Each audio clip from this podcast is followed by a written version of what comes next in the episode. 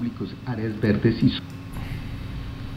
el Yopal que se quiere en espacios públicos, áreas verdes y sostenibilidad. Segunda parte. La columna pasada fue dedicada a describir lo que todos padecemos diariamente en los anteriores aspectos. Hoy nos centraremos en las labores por hacer, muchas de ellas sencillas, por tanto posibles, para alcanzar la meta propuesta de convertirnos en una ecociudad certificada y girar económicamente en torno a ese concepto. Esta sería la agenda.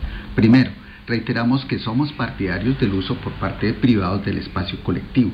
Lo segundo, reconocer que el mayor uso de parques es fundamental para la integración social, el bienestar en la salud física y mental de los que habitamos Yopal, dificultando el uso para otros fines como el consumo de alucinógenos. Lo tercero, hacer su inventario, discriminándolo y cuantificando su área. Dudo que sepamos cuántos parques, plazoletas, glorietas, etcétera tenemos y el estado en que se encuentre. Cuarto, calcular el monto de su mantenimiento básico y con esa información adelantar un macroproyecto de recuperación, cercándolos para el control de su uso, reglamentándolos, dotándolos de vigilancia tecnológica y física, mobiliario y resiembra de árboles, arbustos y plantas ornamentales.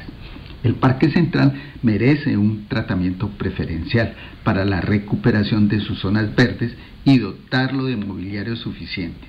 ¿Se imaginan peatonalizar sus áreas aledañas y extenderlas hasta el Parque Resurgimiento? En otros espacios como el patinódromo y el parque extremo se debe continuar permitiendo el uso por parte de escuelas privadas dedicadas a esos deportes, pero estableciendo responsabilidades mínimas que los comodatos contractualmente impidan que además de lucrarse devuelvan los escenarios inservibles. Quinto, actualizar la reglamentación del uso del espacio público, particularmente por los vendedores informales, estacionarios o no, quienes deberían cumplir las normas mínimas, especialmente de manipulación de alimentos. Sexto, realizar un concurso entre estudiantes de arquitectura y diseño industrial, precisamente para el diseño de sus carretas motorizadas o no y de las casetas, de modo que el paisaje urbano sea agradable. Hoy los informales se ven como un ejército de desposeídos deambulando por la ciudad. Sexto, ayudarles, capacitándolos en la presentación de sus productos y lo más importante, crear un verdadero banco de pobres manejado por terceros al estilo de la Fundación Amanecer. Séptimo, en las plazoletas y parques los fines de semana organizar zonas de venta de alimentos. Octavo, en aspectos como el uso de parasoles, por ejemplo, deben unificarse para ofrecer una identidad a la ciudad. Noveno, recuperar el espacio público propietarizado por particulares. Hay algunos ejemplos tan emblemáticos como lo fue un trecho de la carrera 23. Décimo, en las áreas verdes, igual lo primero, su cuantificación, proponerse como meta el logro del área mínima por habitante recomendada a nivel internacional por la Organización Mundial de la Salud. Continuar la recuperación del Parque Leguana. Podríamos estudiar la posibilidad de canjear el uso de grandes lotes a cambio de impuestos y montar en ellos otros parques de modo provisional. Un décimo, arborizar con especies nativas las vías de la ciudad y caracterizándolas. Por vía de ejemplo, Avenida Los Yopos. Otra, Avenida Floramarillos Chopal debe convertirse en la ciudad del árbol y del agua.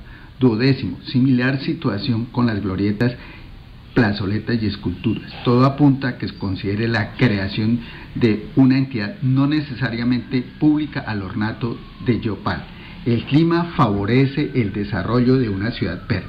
Décimo tercero, articular y recuperar las ciclovías, implementar carriles exclusivos para ciclas en otras vías y de transporte público en aquellas que actualmente son dobles en un solo sentido.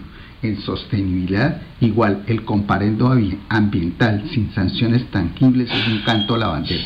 La implementación de la prohibición del plástico de un solo uso y otras medidas deben ir acompañadas de efectivas sanciones, pero también de estímulos financieros. Con esta revolución de pequeños cambios podemos lograr el... El Yopal que se quiere en espacio público, áreas verdes y sostenibilidad. Segunda parte, pues es la columna que hoy nos regala el doctor Miguel Alfonso Pérez Figueredo.